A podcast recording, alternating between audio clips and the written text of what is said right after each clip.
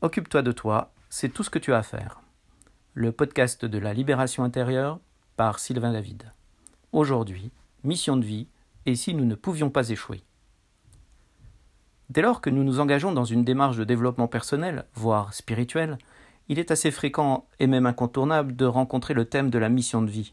Cette fameuse mission qui nous aurait été assignée ou que nous aurions choisie, que nous aurions oubliée et qu'il s'agirait de retrouver. Étant entendu implicitement que cette mission de vie serait forcément noble, magnifique, au service de l'humanité. Je vois deux écueils à cette recherche de sa mission de vie. Le premier est de créer une tension liée à cette recherche qui peut être par moments frénétique. Inconsciemment, la personne est alors en train de déclarer qu'elle n'est pas à sa place, à la bonne place, qu'il lui manque quelque chose dans sa vie pour être heureuse, que sa vie sera plus belle quand elle aura trouvé cette fichue mission de vie. Le deuxième écueil que je vois est celui de contribuer au développement d'un ego spirituel, qui ne se satisferait pas d'une expérience humaine banale, qui se plairait à considérer que la raison de notre présence ici est forcément en lien avec un rôle singulier, original, extraordinaire par rapport au commun des mortels. Et si cette quête n'était qu'illusion, une fausse piste qui nous éloignait paradoxalement de notre véritable mission de vie, commune à tous? Et si cette mission était remplie dès le départ Et s'il s'agissait de simplement plonger pleinement dans l'expérience humaine avec tout ce qu'elle suppose de haut et de bas À partir du moment où nous vivons, notre mission est remplie.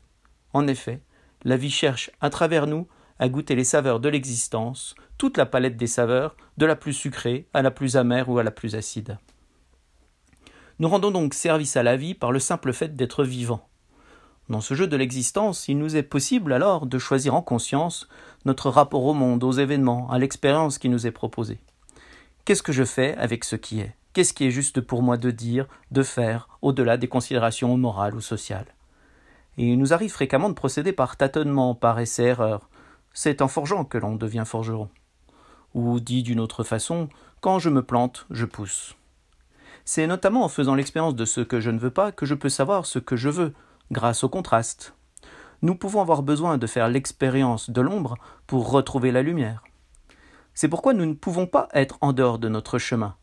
Pour reprendre une parole du Christ, le je suis est le chemin, la vérité et la vie. Cette attitude est totalement compatible avec le désir d'évolution. Comme nous le verrons dans un prochain podcast, le préalable au changement est paradoxalement l'accueil de ce qui est. En conclusion, notre mission de vie, c'est de vivre, en y mettant plus ou moins de conscience. Et donc évoluer, c'est d'une certaine façon changer de niveau de conscience. Je vous propose un petit exercice pour terminer ce podcast.